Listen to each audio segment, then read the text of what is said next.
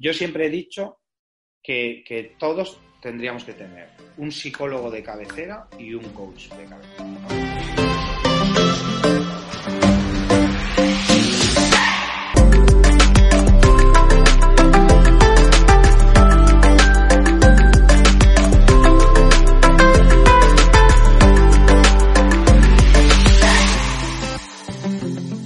Pues seguimos con las entrevistas del equipo. Otra situación extraña, como eh, estáis comprobando, entrevistándonos entre nosotros para que conozcáis algo más de lo que está detrás de vivir de tu pasión, aparte de Alejandro Novas, que es la cabeza visible.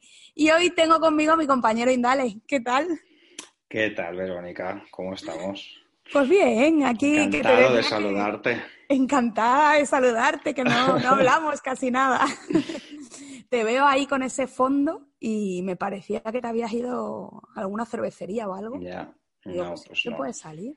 Bueno, ya Estoy sí. en mi casa. ¿Sabes lo que pasa? Que a mí, yo normalmente cuando puedo, me salgo a la terraza porque, claro, yo, ya sabes, yo vivo, bueno, tú tampoco Sí. tienes mucho calor, ¿no? Pero yo vivo en Huesca, no hace mucho calor y entonces siempre que, que puedo, pues me salgo, me salgo a la terraza. Pero hoy no hace día de terraza.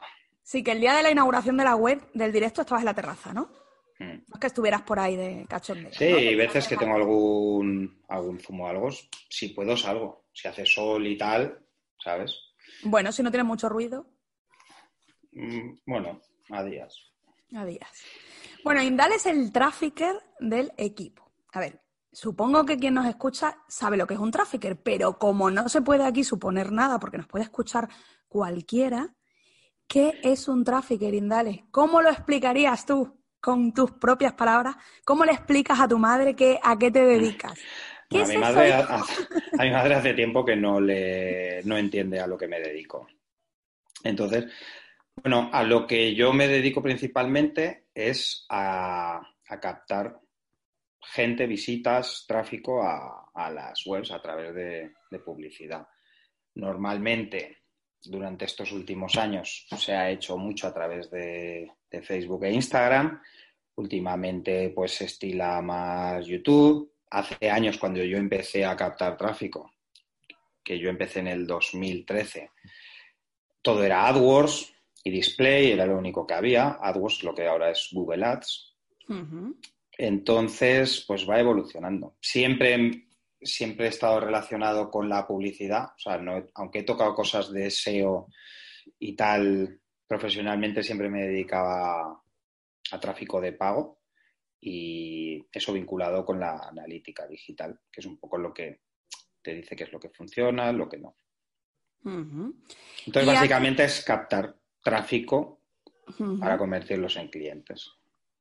Captar gente, atraer gente hacia el lugar donde quieras, que puede ser una página web que aterrice y que diga, "Ch, aquí estoy, esta es mi página web, conóceme, ¿no? Que esto no es de Claro. casualidad, esto se hace pagando el tráfico. Em, hombre, también puede ser orgánico, lo que pasa que el- un trafficker se dedica a captar eh, tráfico eh, pagado, ¿no? O sea, lo que sería el mm, como el SEN y el, SE el, el SEN, el SEO y el SEN, ¿no? Como el, el posicionamiento orgánico y el posicionamiento de pago, pero esto a través de campañas de publicidad.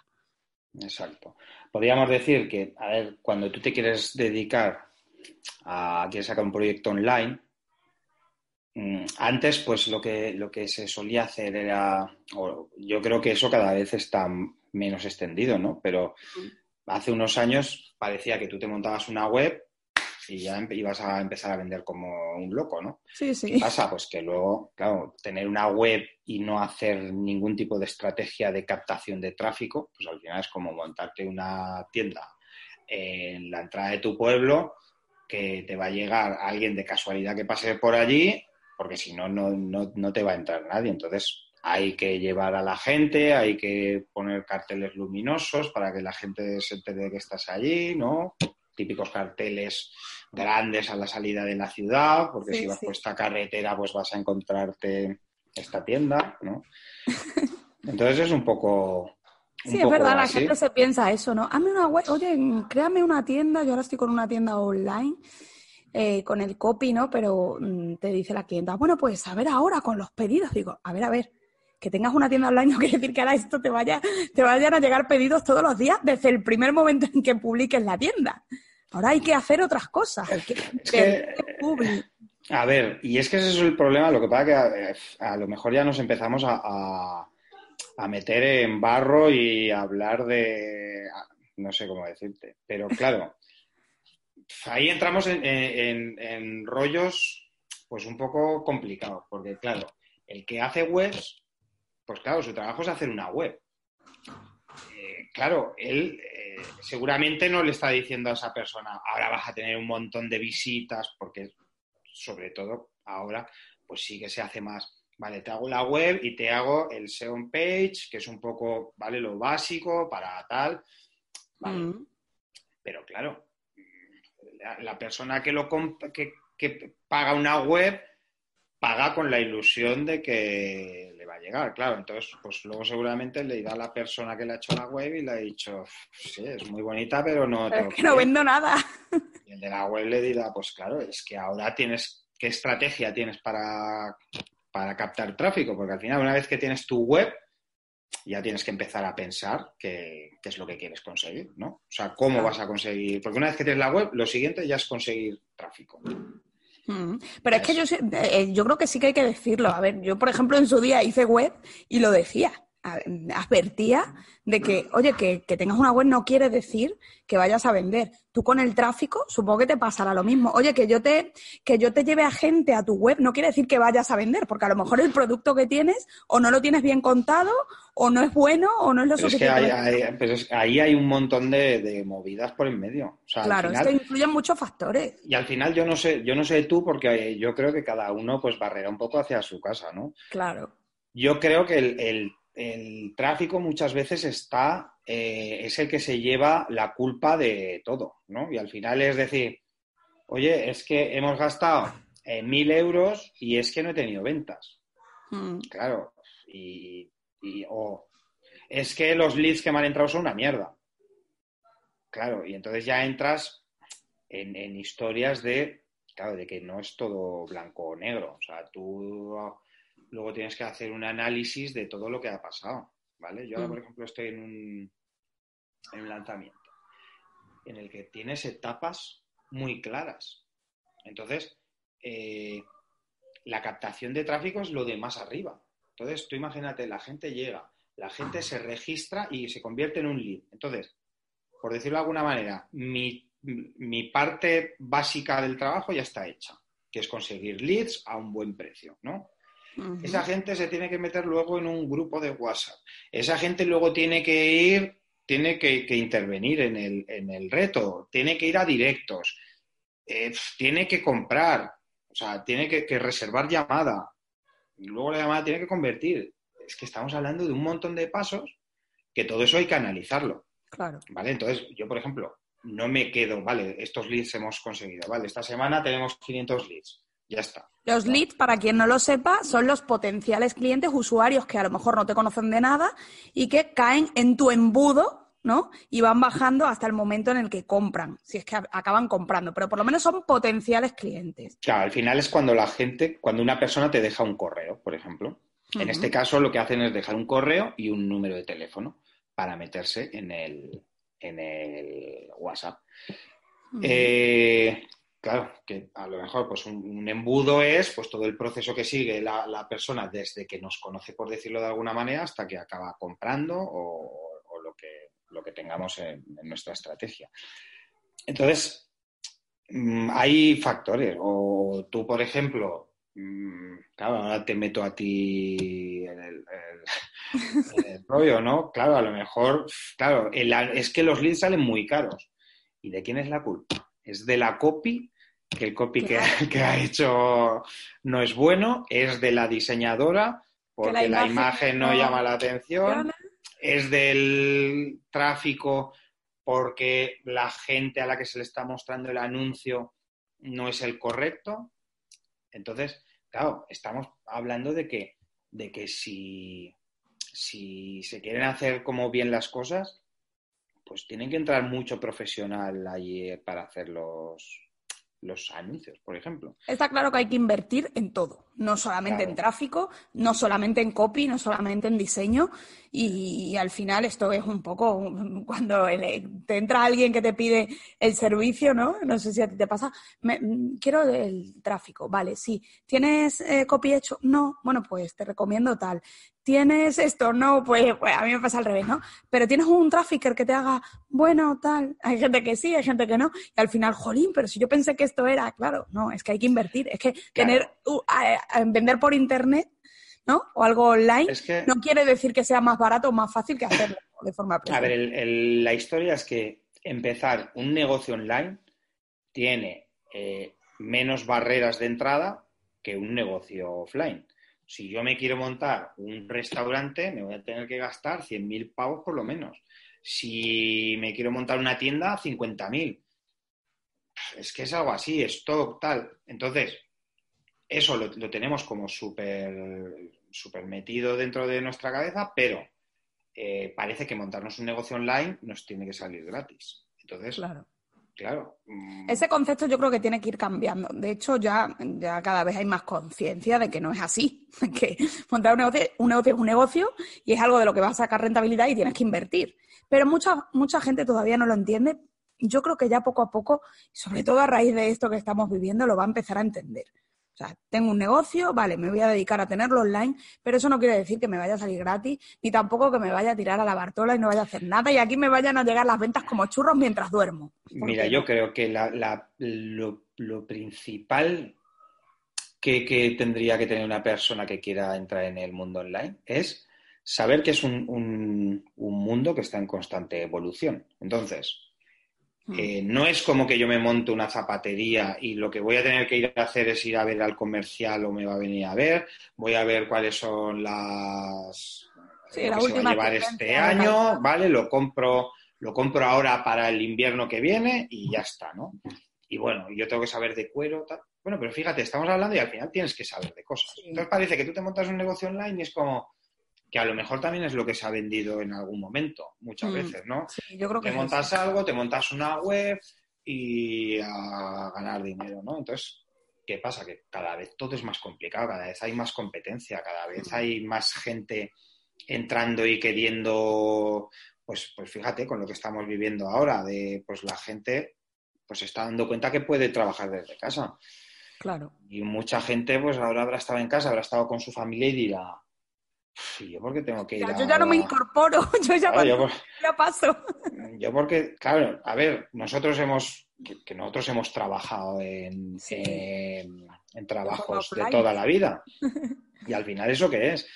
Pues estás ahí, yo me acuerdo que, claro, yo, yo no sabía lo que me pasaba, ¿no? O sea, porque mm, yo realmente siempre he tenido como un espíritu emprendedor eh, que no sé de dónde me ha salido, pero, pero claro, mm, yo trabajaba en un banco, pero luego me montaba mis movidas por, por fuera, ¿no? Y, el mundo online siempre me llamó mucho la atención. Y yo me sentía como atrapado, ¿no? Llegaba ahí, llegaba el domingo y yo el domingo no salía de casa.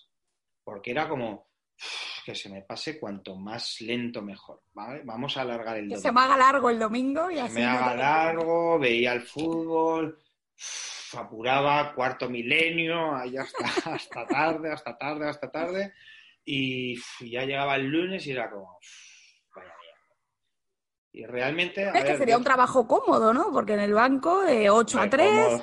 Cómodo, cómodo, no era. Quiero decir, en cuanto a, un horario, mm, ¿no? Es más o menos siempre de lunes a viernes, de 8 a 3. Bueno, lo que pasa es que el horario del banco también era porque es no se trabajaba de 8 a 3, yo trabajaba de 8 a 3 y luego tenía que ir pues, por las tardes.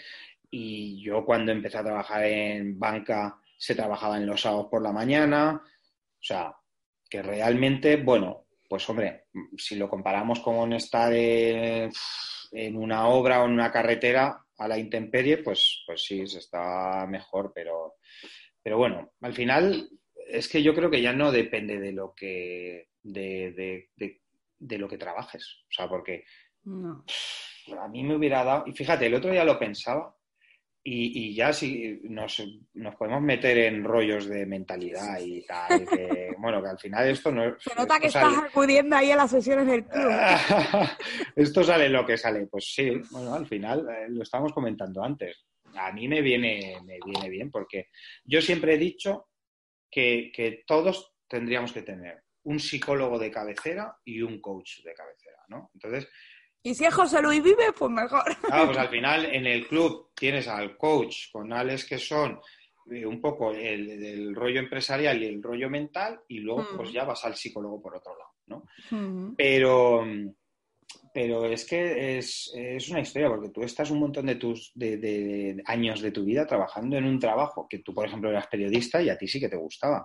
Yo acabé trabajando en banca, pues porque es donde caí. O sea, yo hice empresariales y administración y dirección de empresas, pues porque hice una y luego quise alargar el, estudio para no ponerme a trabajar. hice otra y al final pues no me he quedado más huevos que que, ponerme a trabajar. ¿eh? Yo me puse a trabajar con 25 años.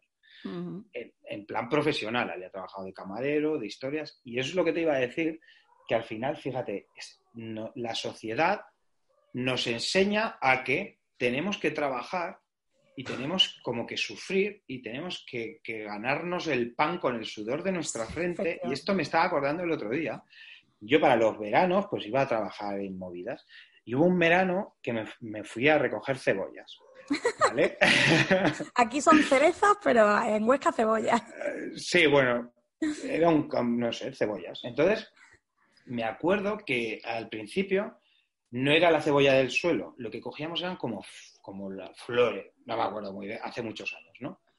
Pues yo tendría 17 años, a lo mejor. No, ya 18, por lo menos. 16, 17. Mm, y y me acuerdo que eran como unas plantas que subían y entonces debía ser la semilla o algo, ¿no? Entonces, ¿qué pasa?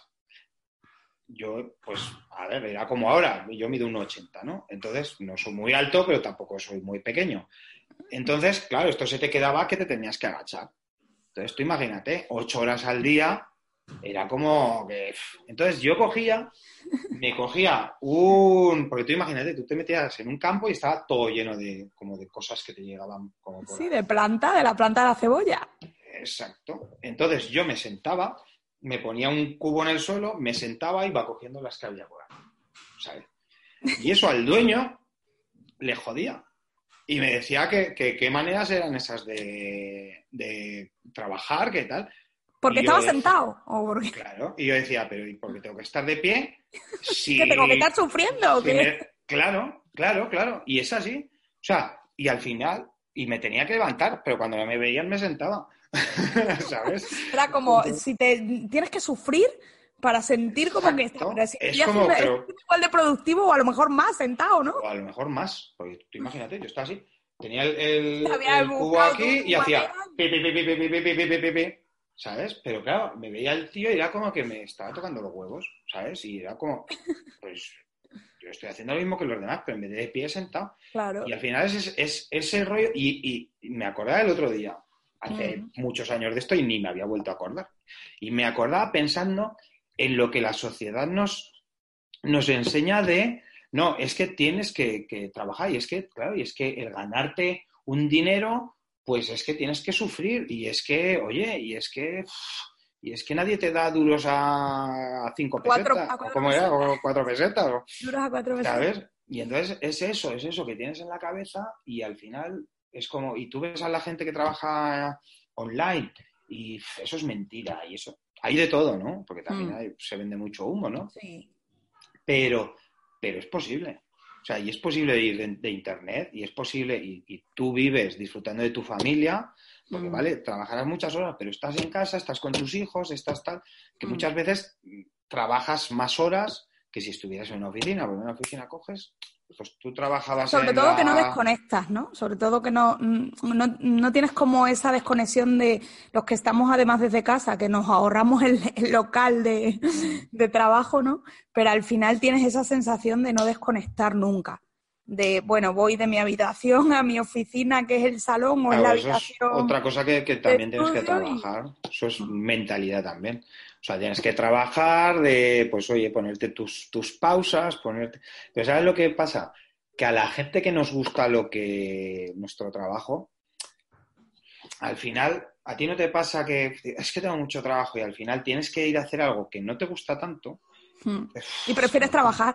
No puedo, tengo, es que tengo mucho trabajo, es que tengo tal, ¿sabes? Es que tengo que ir a comprar, uff, ya iré mañana porque tal, es que tengo mucho trabajo. Tienes que llamar a, yo qué sé, al seguro para, menudo culo, tengo que estar ahí una hora, ya llamaré porque es que tengo mucho trabajo. Al final. Sí, haces lo contrario de la gente normal, o de, lo más tradicional, que es, que es como, mm, tengo que trabajar, pero como no me apetece nada, pues me busco cualquier cosa y me voy a la compra. yo me acuerdo en el banco, yo, a ver, yo era, yo era comercial. Entonces llevaba empresas y llevaba el pasivo, los plazos fijos y todo esto. Y muchas veces, pues, claro, el, a ver, yo vivía, o sea, vivía bien en el sentido de que yo cogía y me iba a visitar clientes, me iba a visitar empresas, y claro, no se me hacía tan pesado, o por lo menos a mí, que el estar en una oficina sentado, que eso era un horror, ¿no? Pero te decía, tenías que ir a algo y era como, vale, bueno, me salgo de aquí, ¿sabes? Y, aquí es como que, como que yo qué sé, como que lo, lo antepones a, otras cosas. Mm, sí, porque al final se está haciendo lo que... Y, sobre todo, que también se te pasa el tiempo como más rápido, ¿no? Porque no sé si a ti te pasaba en el banco de, salgo a las tres, todavía a la una, que madre mía, la una y diez, se lo han pasado Eso era horroroso. O sea, los, es que yo siempre me, me, acuerdo de los domingos. Los domingos era de estar todo el domingo así. Que solo de pensar. El domingo, decir, coño, voy a disfrutarlo. Se, suele pensar de mañana y me decían, oye, vamos a comer tal, y era como, el sábado todo lo que quieras, pero el domingo no. Y si salía por la noche el sábado, que ya te levantabas tarde y ya ni te enterabas, bueno, bueno, es que me pongo malo, me pongo malo solo de pensar. Y ahora, mírate, pues llega un, fin de semana y, y, y trabajas. Yo trabajo igual, o sea, al final tampoco es bueno porque es como que como que no diferencias mucho los días, ¿no? Pero bueno, yo mm. el, fin de semana normalmente intento desconectar bastante, pero muchas veces te toca hacer cosas. A ver, y al final es que es, es un poco hobby también. O sea, no sé. Claro, es que es eso, las haces porque quieres, porque yo, por ejemplo, el fin de semana pasado tenía puesto en la agenda, que siempre la tengo aquí al lado y me apunto todo, en la típica de, toda la vida de, papel, y, tenía puesto domingo, descanso así, en grande, con una pegatina, que tengo un montón de pegatinas, y no descansé, pero, pero es que no tenía algo mejor que pero hacer. Es que el descanso para ti, ¿qué es? ¿Estar con tus hijos o estar trabajando? estar trabajando. Claro, es que ahí está el rollo. Yo me, refería a no, a no hacer nada de trabajo, no encender el ordenador. Porque yo sé que si enciendo el ordenador no es para mm, mirar tiendas de ropa, a ver qué me compro, ni para. siempre, hay, siempre tengo algo que hacer. Siempre tengo algo que hacer de trabajo. Pero al final dices, jolín, pero si es que se me ha pasado la mañana y tal, pero ¿qué tenía mejor que hacer?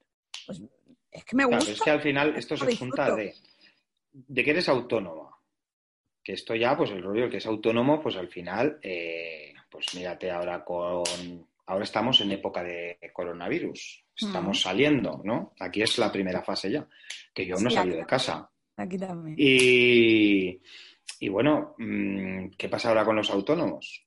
Los que no están metidos en el mundo digital, pues que, pues que están fatal, ¿no? Y al final, eh, el autónomo es una persona que, pues que lo normal es que trabaja mucho porque tiene que pagar muchos impuestos y mm. porque al final, claro, eh, si no trabaja, pues no gana. Entonces, pues nosotros somos eso, pero además lo hacemos desde casa o desde donde queremos y encima, pues normalmente cosas que nos gustan. Entonces, claro. Esa es la diferencia, porque yo recuerdo eh, que estuve de autónoma en. Primero fue en el periódico, luego en radio también estuve de autónoma. Y, con aquella movida en esa época que tenía veintitantos años, el tema de los impuestos, de tener que hacer la declaración trimestral, el IVA, el IRPF, yo dije, nunca más. O sea, yo en mi vida ya me pueden ofrecer lo que sea, que autónoma no vuelvo a ser en mi vida. Y era, claro, era falsa autónoma, porque yo realmente tenía que ir a trabajar a la emisora o al periódico, tenía mi horario, tenía mis jefes, tenía todo, pero en lugar de, hacerme un contrato laboral o de tener una nómina, era autónoma. Entonces, claro, eh, y, yo no sé, no, recuerdo que en aquella época lo de la cuota de la seguridad social, sí, sería como ahora un poquito menos, ¿no? Pues una pasta. No de tarifa plana ni nada de eso. Claro. Pero claro, te lo vendían como que te, te, ponían, yo me acuerdo en la radio que fue como, te vamos a pagar tanto, y yo, ¡oh, qué, sueldazo! Claro, no contaba con que yo me tenía que pagar la seguridad social, los impuestos y todo esto. Entonces acabé tan harta porque yo me lo intentaba hacer yo, luego tener que seguir llamando. Claro, pero, es que, el problema de eso es que, es que tienes lo malo de todo. Claro. Porque estás contra. Eh, eh, eh, trabajas como si estuvieras contratada por cuenta ajena, pero encima eres autónoma. O sea, lo tienes todo. Y encima no, tienes tiempo para trabajar en otro lado y, ganar dinero por otro lado. O sea, eso ya es. La mayor mierda. la mayor mierda que puede haber. Sí, yo paso por todo eso y entonces dije, ni de broma vuelvo a ser autónoma. Y cuando yo me, me di de alta de nuevo como autónoma era como, y aquello que me prometí que no iba a volver nunca más. Claro, me enfrenté como con un poco de reparo, ¿eh? Ya Pensando ves, que más triste es lo otro. A ver, yo siempre, ahora que he hecho la vista atrás y tal, es como que siempre he sido muy rebelde y muy no sé cómo decirte, he ido siempre muy en contra de, las cosas, ¿no? Entonces eh, es un poco como que te han educado para unas cosas y al final, y al final es que es esto, sí, estudia y luego consíguete un buen trabajo y ya, ya lo has hecho todo. Y cásate y ten hijos y venga, y hasta luego, ¿no? Entonces, eh, pues yo durante unos años, aunque no, aunque yo me sentía que no quería hacer eso, claro, al final la sociedad te va llevando por eso, ¿no? Hasta que que me di cuenta de, que no. Y, la verdad es que a mí me cuesta mucho el, ver a gente de mi alrededor que sigue teniendo una vida que no le gusta, pero tampoco hace nada por remediarlo, ¿no? Y entonces... que está como resignado y lo que dicen en este momento de la zona de confort, que parece ya que suena un poco... Pero se queja, pero y no para de quejarse, ¿sabes? Entonces es un poco como... Y yo siempre me digo, va, eh, que haga lo que quiera, ¿no? Pero a lo mejor sale una conversación, oye, pero ¿y por qué no miras de hacer esto? ¿Y por qué no tal? Oye, ¿y sabes que está esto? ¿Sabes? O sea, que están los, los copies o los closer o Ya me pasa igual, yo también animo a la gente. Pero ¿y por qué no miras algo de esto?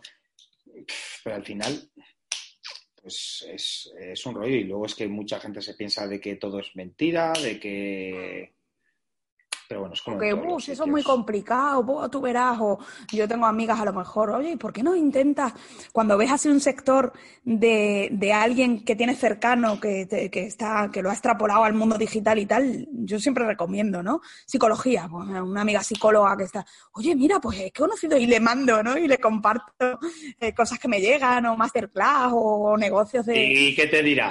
Ya, ya, pero es que ese es tal. Ya, pero es que, ya, pero... Pues, yo es que además no tengo tiempo de, buf, que ahora no tengo tiempo. Claro, claro. Las típicas excusas que nos ponemos, ¿no? No tengo tiempo, ahora no, puedo invertir, no tengo dinero. O, A ver, es complicado. Que la tecnología, buf, yo cero, de, yo de eso, nada, nada. Es complicado y por eso lo de, lo de tener un psicólogo y un coach de cabecera, porque al final es un poco lo que te lo que te ayuda a tomar decisiones y a salir de la zona de confort, porque si no al ¿En qué diferencias tú lo del psicólogo y el coach? Ahora que, ahora que sacas el tema, porque mm, eh, hablando de este sector, ¿no? Pues, de la pues psicología... No digas eso porque... no, pero porque es verdad que mucha gente, mucho, eh, hay muchos coach que también es psicólogo, ¿no? Pero los hay que no. Y hay muchos psicólogos que están como en contra de este boom de los coaches. Yo creo que los psicólogos están muchos en contra de, los coaches, pero esto es como todo.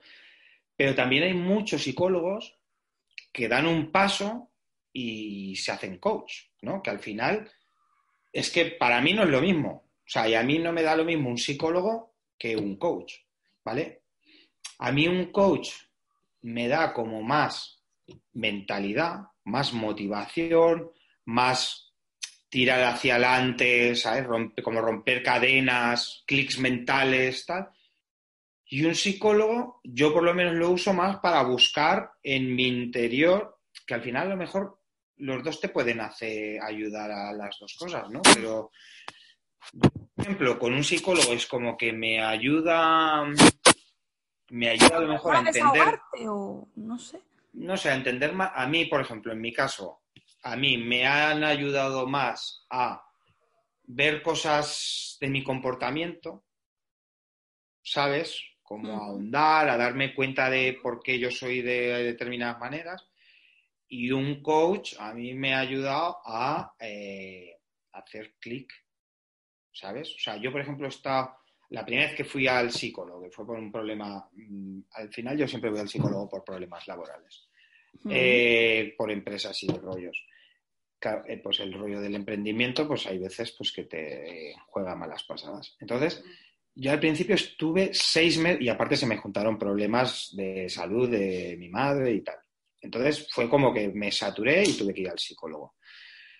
Y no me ayudaba, porque yo sabía perfectamente que mi problema era mi, empresa con mis socios. Yo tenía ahí un problema.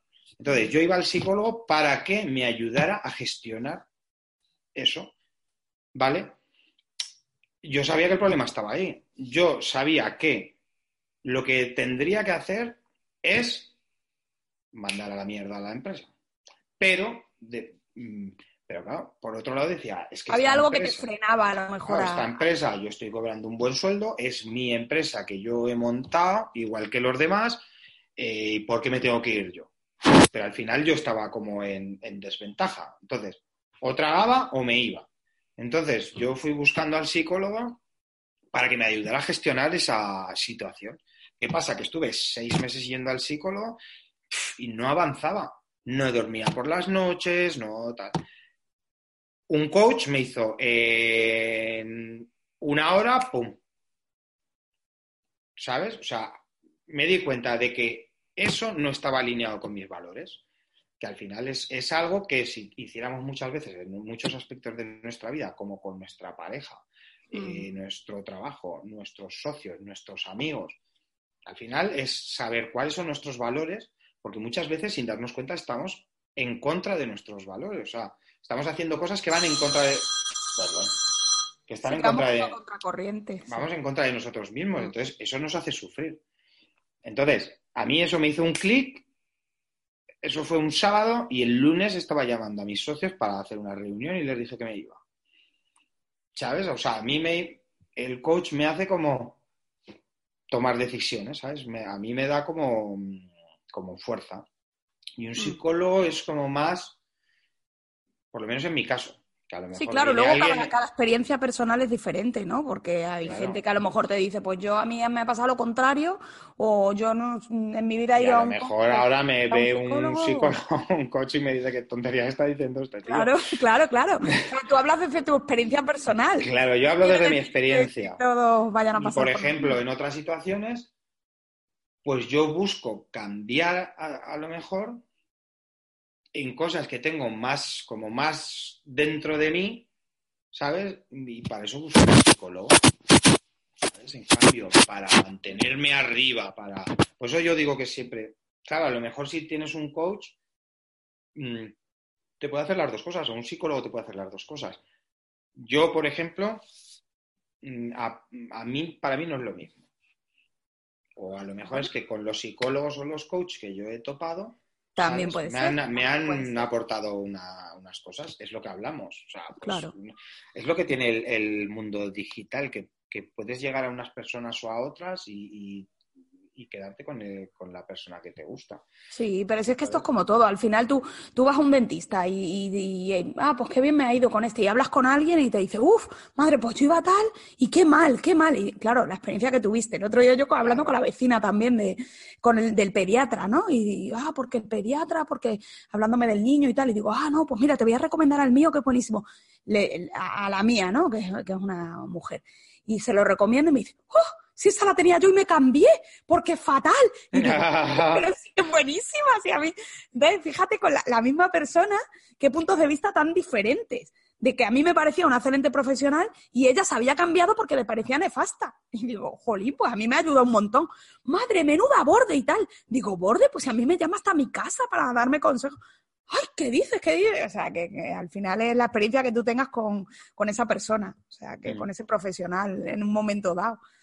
Al final, yo, por ejemplo, el, coach, yo creo que lo que te aporta es eh, como el tomar decisiones. Tú tienes, por ejemplo, un negocio online mm. y yo creo que todo el mundo tendría que estar en una, pues en algo estilo al club, al Platinum Business Club, o, tener un coach de cabecera. Lo que pasa pues que al final, pues todo es ver eh, la, como la pasta que tienes para, invertir, ¿no? Pero tú puedes tener un negocio que te... Y al final, esto, por ejemplo, lo, hemos hablado muchas ¿Qué pasa con el micro? ¿Se oye? Sí, sí, sí, es que se, se oye ruido. Ah, que es que estoy contándole a esto. Ah, se oye. que, muchas veces, ya se me ha oído lo que iba a decir. Sí, estábamos hablando del... Ah, que muchas veces tú tienes un negocio online. tener un coach de cabecera. Tú, tienes un negocio online y, es como que eh, te cuesta exponerte, te cuesta tal, y a lo mejor ese clic mental de decir, no, es que mm, tengo esta barrera pues, pues hasta que no rompas eso, pues a lo mejor tu negocio no va bien. Claro. al final, ¿cuánto es la mentalidad en un negocio? O sea, al final, si está todo inventado, como quien dice, o sea, mm. cada, no es que esté todo inventado, ¿no? Pero cada, al final, pues, pues bueno, cada uno, por ejemplo, tendrá su forma de, de captar el tráfico, de tal, pero bueno, al final nadie coge, da una voltereta y consigue clientes, ¿no? Pues coges por las redes sociales, por tal, por lo que sea, ¿no? Entonces, pues es un poco, es un poco así, o sea, todo está, todo está inventado, pero cada uno tiene su, sitio dentro del, mundo online, ¿no? Y cada uno tiene sus mm. seguidores. Y como tú has dicho, la pediatra esa, si es en el mundo online, pues tendría su, su, gente, sus fans y sus seguidores que le comentarían y le dirían que lo hace muy bien y sus trolls que dirían pues que vaya mierda de pediatra, ¿no? claro. al final es un poco como... como sí, como los negocios, online es como, el mundo, offline. Como el mundo offline. Entonces, yo sí que veo importante pues que muchas veces, a lo mejor un 80% del éxito de un negocio o de un proyecto está en la mentalidad en tener la mentalidad correcta, en, no estar pendiente de lo que hace la competencia, de pues mírate y ahora este ha sacado esto y se me ha copiado y ahora y es a lo tuyo, a lo tuyo, a lo tuyo y, claro, para eso necesitas apoyarte en alguien, ¿no? Hmm. Sí, sí. De hecho, bueno, nosotros lo estamos viviendo también, ¿no? Porque en Vivir de tu Pasión muchos de los programas eh, tienen esa parte tan fuerte de mentalidad que es con lo que la gente boom, se revoluciona. Más que en sí la estrategia de negocio, los contenidos de, herramientas de implementación y tal, lo que sobre todo siempre destacan es eso, es la parte de, es que me ha cambiado, me ha cambiado, que, a algunos les suena como, ay, me ha transformado la vida, ya está aquí el vende humo este transformando vida. Claro, pero es que... Realmente se lo escucha a la gente así lo dice así, dice, no, no, es que me ha hecho un clic mental y tal. También estamos tan familiarizados ya con escuchar esa frase, ¿no? De el clic mental, el romper creencias limitantes. Pero es que es así. O sea, ah. yo he tenido clics mentales, o sea, y es que y es que además es como el gesto de hacer, es verdad, y de repente cambias. Y de hmm. repente cambia tu percepción de las cosas y de repente cambia tu, forma de, ver las cosas. Entonces, pues esto es como la pediatra. Pues habrá gente, tú por ejemplo puedes estar en un programa y, pagas una pasta, por ejemplo, y el 100% mm, no le va a ir bien, pero es que es, pero es, que es imposible, porque el 100% no son iguales. Entonces, ¿qué es lo que pasa? Que, muchas veces eh, al final ponemos de excusa el decir, y no somos autocríticos con nosotros mismos, ¿no? El decir, a ver, ¿realmente yo estoy haciendo lo que debería? Porque yo, me he visto en, casos. La gente se queja y dice, pero a ver, pero tú has, hecho lo que tienes que hacer. O sea, ya has lanzado tus campañas, por ejemplo, y tal, y estás viendo, y estás haciendo. Ah, se me había ido la imagen. Y estás haciendo. como si te estuvieras moviendo, se mueve la pantalla. Estás haciendo un webinar. ¿Sabes lo que te quiero decir? No, es que no. Entonces. Claro, ¿de qué te quejas? ¿Qué quieres? Mm. ¿Sabes? Y entonces, ¿qué es lo que pasa? Que entra el rollo de o no me quiero exponer, o tengo el síndrome del impostor, o es que ahora he visto que otro está haciendo lo que yo iba a hacer y, ya no lo hago. Y al final es siempre buscar excusas. Y yo soy el mm. primero que hace eso. O sea, es que no es que... Y lo hacemos todos, pero con cualquier cosa, no solamente con, lo, con el tema del trabajo, de los negocios, lo hacemos con todo. Es todo y es salir... Los cambios no nos gustan.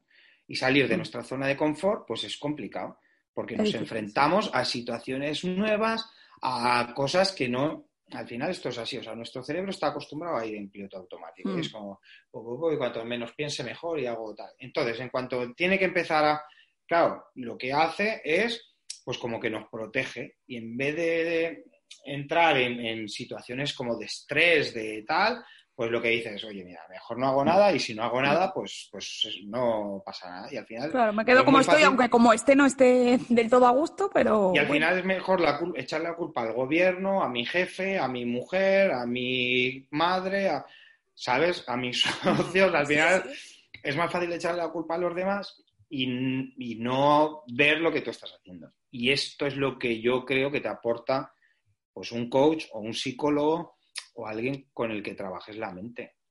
Estaba pensando ahora, digo, quien se incorpore así como hacia la mitad de la entrevista, este chico será coach, Dale tráfico. quien lo escucha ahora aquí, coach y psicóloga, fijo. Bueno, al final no, estoy, no sé, a lo mejor digo tonterías, pero es lo que... No, no, pero está, bien y yo creo que además eso puede, puede ayudar y hacer ese clic mental a otra gente que lo escuche, ¿no? decir, coño, pues es verdad, es que lo que está diciendo tiene todo el sentido, me voy a buscar un coach. y incluso, voy a por ejemplo, para lo que estábamos hablando. Mira, es que a ti te piden una página de venta.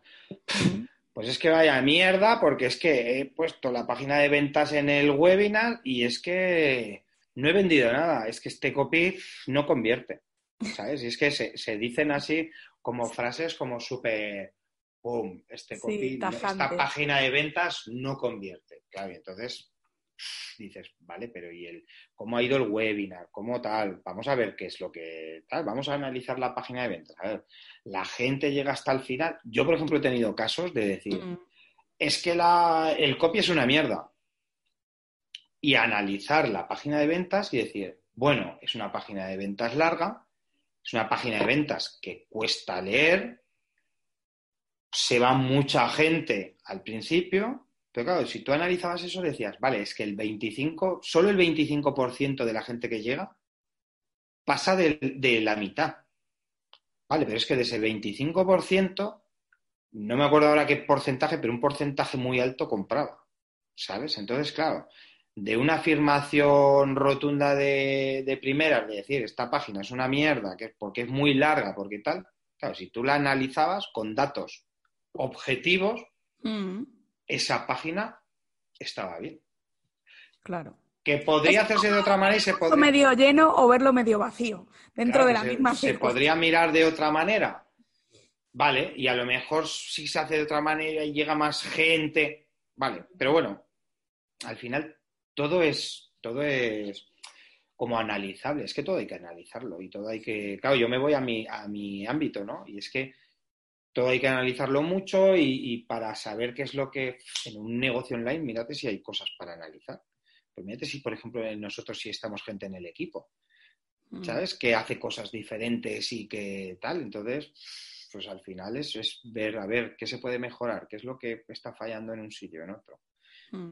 Esto, por ejemplo, vuelve. No balones fuera ni culparse los unos a los otros, sino todo lo contrario, ¿no? Unirnos y decir, vamos a analizar qué ha pasado y aquí mm, vamos a probar cambiando solo esto y ahora cambiando solo esto y, ver dónde está, dónde puede estar el problema, ¿no? Porque al final hay cosas que, que, no dependen solamente de todo esto, ni del copy, ni del tráfico, ni de la estrategia, ni de nada. Y que lo, lo, bueno que tiene el mundo online, y es que tenemos que tenerlo claro, es, es la facilidad que te da de pivotar, de tomar una decisión, de ahora tomar otra, de tal. Tú montas una tienda, monta, pones un unos neones allí eh, anunciando tal y te van a costar una pasta y ahí, y ahí, ahí los vas a tener. En cambio aquí, pues dice, mira, pongo esta imagen, oye, pues mira, voy, voy a probar otra y a ver cómo funciona. Y al final es, es que es una optimización constante y a lo mejor haces un cambio y va peor, vale, pues entonces mm, voy a volver y voy a cambiar otra cosa. Pero es que en el mundo online es, es, algo así, es, una continua evolución y una continua mejora. Mm, y es eso, analizar todo lo que, lo que vas haciendo para ver si pues, va por buen camino o es mejor cambiar de, estrategia. Em, estaba pensando, Indale, antes de aterrizar aquí en Vivir de tu Pasión, porque además tú eres el más antiguo del equipo, mm. ¿pasas por otro equipo similar o por otro tipo de mm, trabajo eh, así online ya Mm, propio, porque has hablado también de que ah, tienes tu, empresa, ¿no? Ya no la tienes, pero eh, cuando entras a vivir de tu pasión, sí que tenías esa empresa, ¿no? Eh, desde el banco hasta vivir de tu pasión, ¿qué más ha pasado por ahí? Bueno, yo dejé de trabajar en el banco en el dos, finales del 2012 con la crisis, hicieron un ERE y volvemos a lo de siempre, que esto es algo pues que, que siempre cuento, pero a mí me ofrecieron o irme a Valencia o irme a, a la calle. Y yo elegí irme a la calle, porque era un poco como que, ¿y yo por qué me tengo que ir a Valencia para un trabajo que encima estoy harto? ¿Vale? Entonces volvemos a ese rollo de, de la rebeldía, ¿no? De decir, pero ¿y por qué? ¿No? Al final eh, esas preguntas, ¿y por qué me tengo que ir a Valencia? Pues entonces me, me, yo había estudiado siempre cosas de marketing, siempre me había llamado la atención el marketing online y empecé a estudiar, pues hice un máster de marketing online. Como fue un máster muy general que hice en la Universidad de Zaragoza y, y entonces me di cuenta de que lo que me gustaba era la publicidad. Claro, ibas viendo cosas, pues me gustó mucho eh, AdWords. Ya me saqué los certificados, mm, así sobre la marcha, mientras hacía el máster. Y luego tocó la analítica y también fue como, vaya, es que aquí es, este es el que sabe lo que funciona y lo que no. Y entonces, luego hice un máster de, analítica también. Eh, entonces, siempre he ido pues trabajando, evolucionando. En este periodo, en estos años, tuve un negocio online, offline, tuve un estanco que dejé pues un ah, verdad, se me había olvidado del estanco, así que ha hecho de todo. Tuve, tuve una residencia de perros cuando trabajaba en el banco. Pues al final siempre he ido montando cosas y, no sé, siempre he tenido inquietudes. Entonces, mientras estaba en el estanco, menos un año así que lo dejé porque no me daba tiempo, pues seguía haciendo cosas online. Luego, bueno, antes de coger el estanco trabajé en agencias, en agencias tradicionales. Mm. Y, y, del estanco, que fue, cuando tuve este, lo que hemos hablado antes de como problemas un poco pues laborales y se me juntaron con familiares y tal. Y dije, es que yo no quiero esto, es que estoy amargado, estoy tal. Y entonces fue cuando, cuando, cuando salté al, mundo, al mundo online de una manera eh, autónoma. Yo siempre yo había trabajado en agencias, en agencias como FLA 101, que es una de las mayores agencias que hay en España. Y entonces fue cuando, bueno, hice el, el, curso, porque, bueno, realmente no era el máster, de Roberto Gamboa, el del círculo interno, que entramos 15 personas. Y entonces eso es lo que me, me hizo, como me facilitó el salto porque claro, yo siempre había trabajado en agencias y entonces es lo de siempre. Es, en vez de trabajar en un banco, trabajaba en una agencia, ¿vale? Con cosas que me gustaban, cosas que me gustaban más, pero en una agencia. Yo me dedicaba a la analítica y a, y AdWords, ¿no? En unas agencias AdWords, en otras analítica. Pero, pero claro, al final era un, un horario en un sitio cerrado y tal. Entonces esto fue lo que me hizo, pues, como el rollo de trabajar desde donde quieras y tal. Y entonces fue cuando empecé a trabajar con, con, Alex. Empecé a trabajar con Alex, con Dean Romero, pero con Alex ya no he dejado de, trabajar desde entonces. Y hasta aquí estamos, así llegamos. y hasta hoy que estamos aquí, cada vez que el equipo va creciendo además, y, estamos todos súper súper contentos, ¿no? claro, además yo en este, en este tiempo, pues claro, yo llevo en estos momentos que estamos hablando, pues más de dos años. En este tiempo, claro, el equipo ha ido pasando gente. Claro, ¿tú cuánto llevas ya? ¿Un año y pico? Un año y pico, sí. Que va pasando gente. Ahora, pues, mm, pues cada vez estamos más y, y tal, ¿no? Y al final yo creo que si yo tengo que valorar un poco tal, yo creo que yo he tenido suerte de trabajar con, con un capital humano, ¿no? Como bueno, ¿sabes? O sea, yo siempre, mm, pues yo me acuerdo con la gente que, que, hemos trabajado y con todo el mundo me acuerdo con, cariño, ¿sabes? Mm. Pues sí, también es fundamental eso, ¿eh? Porque aunque estemos a distancia, el que haya también feeling entre nosotros y que haya coordinación, porque al final tenemos, estamos para lo bueno y para lo malo, ¿no? Pero al mm. final yo creo que eso también, también influye. Y, yo no sé, un día hablando con, con Alex en, así en, más privado, y, decía, jo, es que no es fácil encontrar a gente que encima entre ellos se lleven tan bien. Y, y decía, es que esto no ha sido casualidad, ¿eh? Como que también la unión, o sea, el, grupo que, he ido creando también lo he hecho un poco con esa visión, ¿no? De que, claro, yo no puedo meter aquí a este con este otro que se van a matar o a tirar de los pelos. No sé si estoy queriendo casualidad, pero... Alex, yo creo que, que un poco lo que, lo que transmite es lo que es, ¿sabes? Entonces, eh, pues al final, si esto también es un poco así, es porque él, él también lo, lo facilita, hmm. ¿no? Y al final, pues, pues siempre hay que ir uniendo piezas y siempre tal, y no es fácil, o sea, y, y, ha habido pues momentos mejores y peores porque al final, pues gestionar trabajo con gente que cada uno está en su sitio, cada uno tiene unas situaciones, cada, pues es complicado, ¿no? Y el poner mm. todas las, las, piezas para que cuadren, pues no es, no es fácil. Y, y yo creo que eso dice mucho también de, de Alex, ¿no? Mm. Es una persona que también hace como, como autocrítica, ¿no? Y, siempre pues está dispuesto a que a escuchar, ¿no? Que, que, que son muchas de las cosas de las que el mundo offline no tiene, ¿no? Eso de eh, aquí mando yo, mande bien o mande mal, ¿sabes? Mm.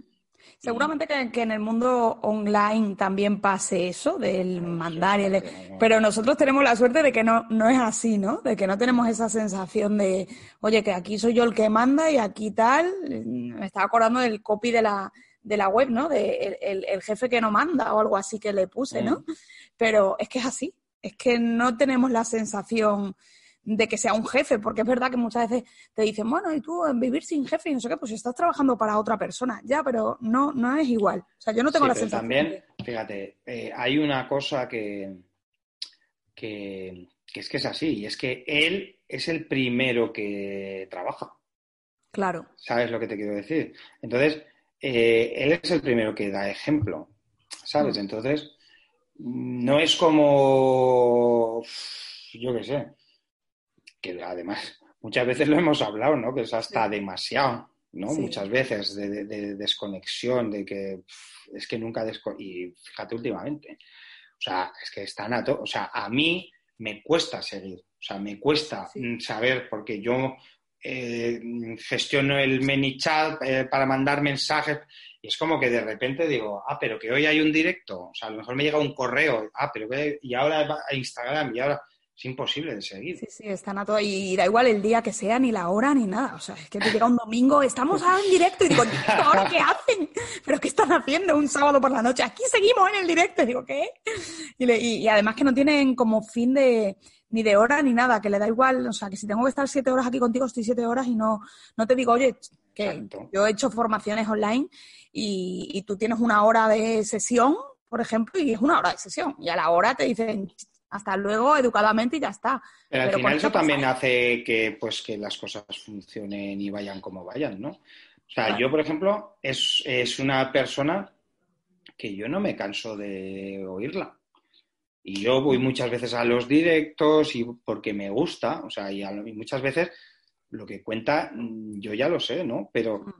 pero siempre te aporta cosas, siempre tal, tiene un, buen, una mentalidad muy buena, ¿sabes? Entonces, mal nunca te va.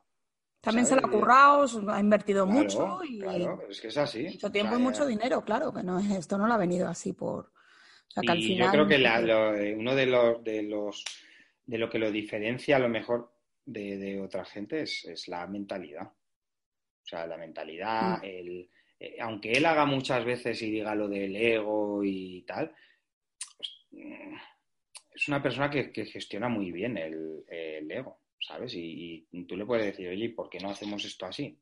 Y, ah, buena idea. ¿Sabes? Mm, O sea, es verdad, es muy fácil con él también, ¿eh? Para nosotros, digo. O sea, que también trabajar con, con él es fácil porque enseguida te, pues eso, o tienes una idea o he hecho esto, o incluso comete un error y no, aquí no pasa nada. No, no te preocupes y de todo aprendemos, ¿no? O sea, Mm. que, que yo que sé, a lo mejor en, en otro sitio estás como con el miedo de, madre mía, la que he liado. Y no, no, aquí yo, por ejemplo, voy súper tranquila, ¿no? Sé que si meto la pata no pasa nada y que si, mm, o sea, si intentas no no, la- meterla, por si supuesto, no, ¿no? si no la metes mejor, pero bueno. Claro, por supuesto, que eso, que haces lo posible. Pero es que eso también te motiva a intentar no meterla. No, ¿no? claro, Es decir, claro, "Jolín, claro. es que lo voy a hacer porque. Eso también te lo da la, la motivación. Mm, Porque tú cuando estás en, en un sitio que, que te la suda, pues al final es como que, bueno, pues o sea, no es que lo hagas, eh, o sea, yo por ejemplo trabajaba en el banco y yo no me quería equivocar, ¿no? Y encima allí, pues a ver con lo que te equivocas, ¿no? Pero es como que, yo qué sé, como que es distinto, no sé. Mm. Es más la, la- o sea, cuando haces algo mal, a mí por lo menos siempre me afecta y porque a mí no me gusta hacer las cosas mal, pero la motivación, es más la motivación de las, las cosas. Entonces, si tú haces las cosas motivado, es más difícil que las hagas mal. ¿Sabes? Si tú haces las cosas un poco como, "Uf, y ahora tengo que hacer esto y ahora tal, pues claro, las haces con menos ganas. mm.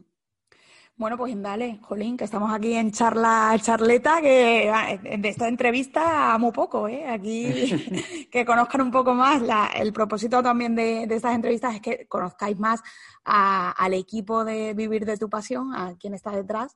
Y bueno, yo creo que con Indale se ha abierto bastante para, para eso, ¿no? O sea, que, que yo creo que... Bueno, al final, a mí también me gusta hablar. Sí, sí, O sea, que no- aquí yo no no, soy la única muda, ¿eh? No tanto como a ti, pero a mí también me gusta hablar. No tanto como tú, no tanto como José.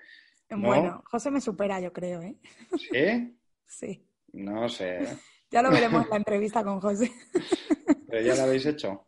No, no, no, no, no. Ah, Bueno, no sé, ahora, eh, la, la vamos a hacer esta semana y, y a ver cómo. Pero bueno, también los dos sabemos.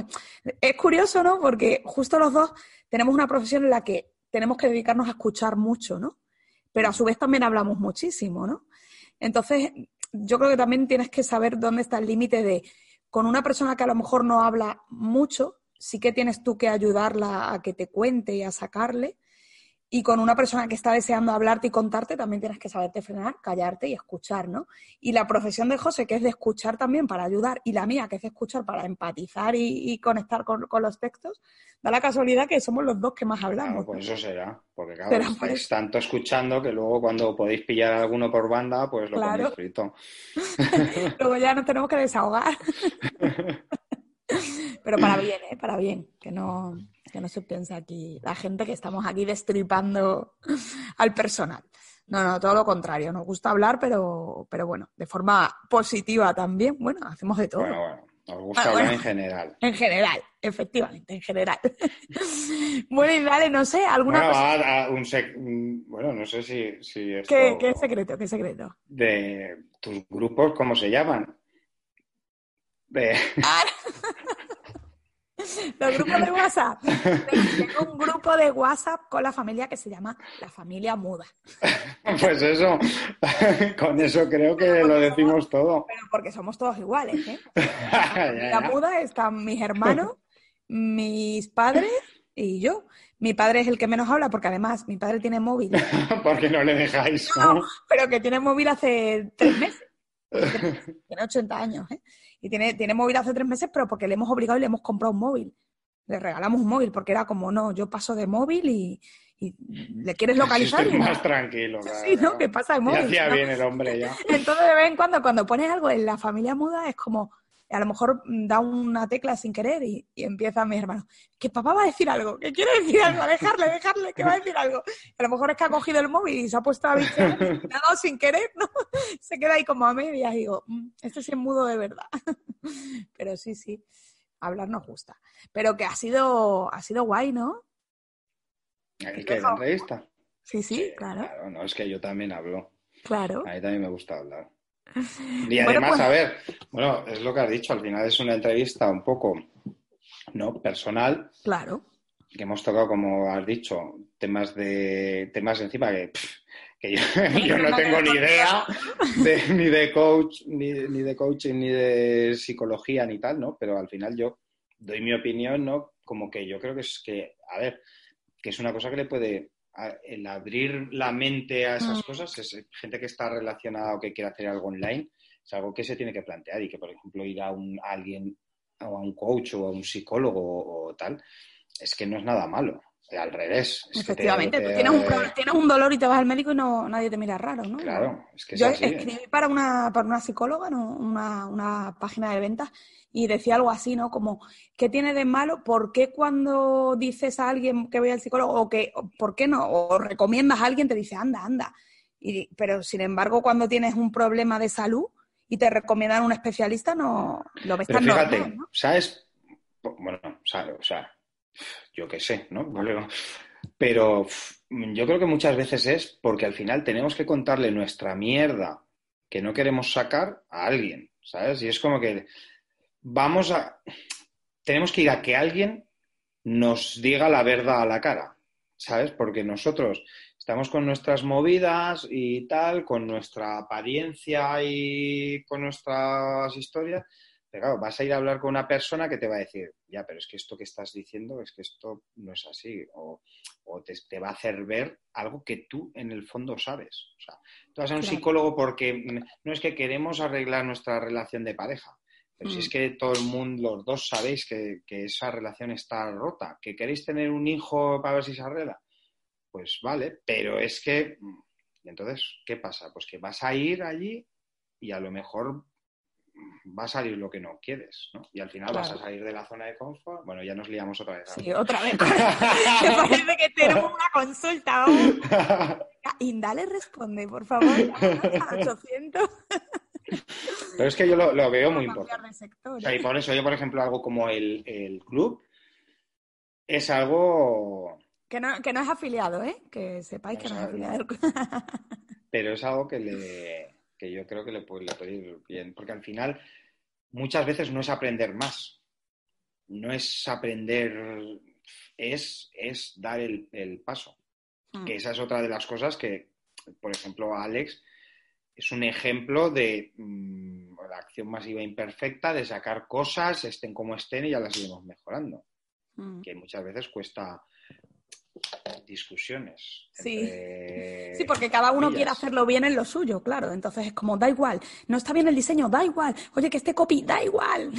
Entonces, claro, al final por eso es lo que genera, porque cada uno lo que hablábamos antes, ¿no? Que queremos hacerlo lo mejor posible. Lo mejor posible, claro. Entonces, pero, es cierto que, tampoco hay que frenarse por la perfección. Eso es otra excusa que nos ponemos de, no, es que esto, es que esto no está bien, entonces no lo saco. Entonces no lo saco y te puedes pegar años sin sacar las cosas porque es que, claro, es que esto no está como yo quiero que esté. Y eso es, o sea, el, dar ese paso.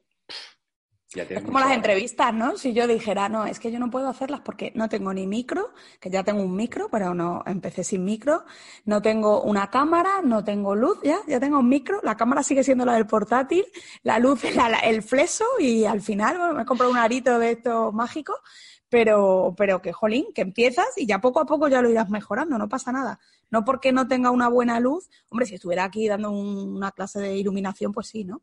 Pero que no por eso te van a dejar de ver o de escuchar, ¿no? O sea, que al final es verdad que, que es lanzarse y ya está, y dejarse de poner eh, excusas y limitaciones que al final solo te las pones tú mismo, en tu cabeza. es que lo que tienes aquí o te puede ayudar mucho o, al final puede ser el, peor de tus enemigos. Sí. Porque es, es, es, lo que te puede hacer que no, que no triunfes y que a lo mejor no consigas lo que quieres hacer. porque cada uno tiene sus, movidas. Está claro. Pues dominar esa, esa, mente. Vamos a dominar esa mente, vamos a pedir ayuda y vamos me voy a unir a las sesiones del Platinum Business Club, porque es verdad que tengo siempre ganas, habláis muy bien y, estamos ahí invitados, pero ¿ves? La, la, excusa, nunca tengo tiempo. Yo, fíjate, todas las sesiones, yo llevo un, un mes o así yendo mm, todas las sesiones, el último día me tuve que ir antes y en todas me han aportado algo, todas las sesiones me han aportado algo. O sea que, que para decirte esto, pues, pues, a ver. Bueno, tú te metes ahí, pero estás calladito, ¿no? O intervienes también. Claro, es que yo estoy en un punto en el que, claro, estoy pero no estoy. O sea, hago las cosas, pero claro, yo soy del equipo, entonces es como que... Bueno, pues participa ahí. Venga, la próxima voy, la próxima voy. A ver si es verdad, pues puede que sea mañana, o sea que... Bueno, sí, sí, seguramente. o, esta noche, quién sabe. a las 10 de la noche, venga, estamos en directo, únete. da igual, aquí no hay hora ni nada. Bueno, Algo habrá a las 10 de la noche, eso seguro. Seguro, seguro. No, o lo que empezaron a las 5 sigue, a las 11. También puede ser. Como la última, ¿no? La última reunión, que yo ya me despedí cuando me decís que habéis acabado a las 4 o las 5 de la tarde, digo, ¿cómo? Desde las 12. La, penúltima reunión fue de 4 horas y media. Sí, sí. Sí, que yo me fui a comer porque era la hora de comer. Algo que te deja ya destrozado para toda la tarde porque acabas destrozado. Cuatro horas allí de reunión. Mm. pues que es que en el fondo a todos nos gusta hablar.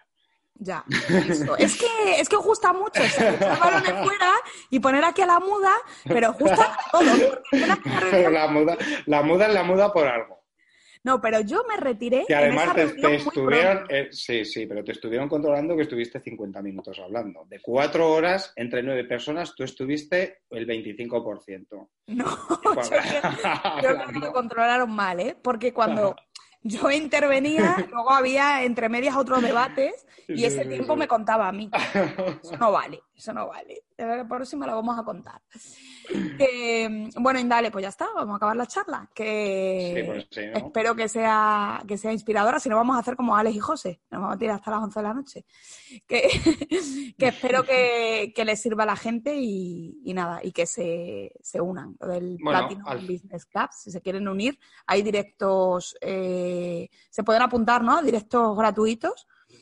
Ahora mismo, todos los martes, hay, hoy es martes, pues ahora estará empezando una, sesión, que por cierto voy a corriendo a mandar el, mensaje porque no, lo, no me ha dado tiempo a programarlo.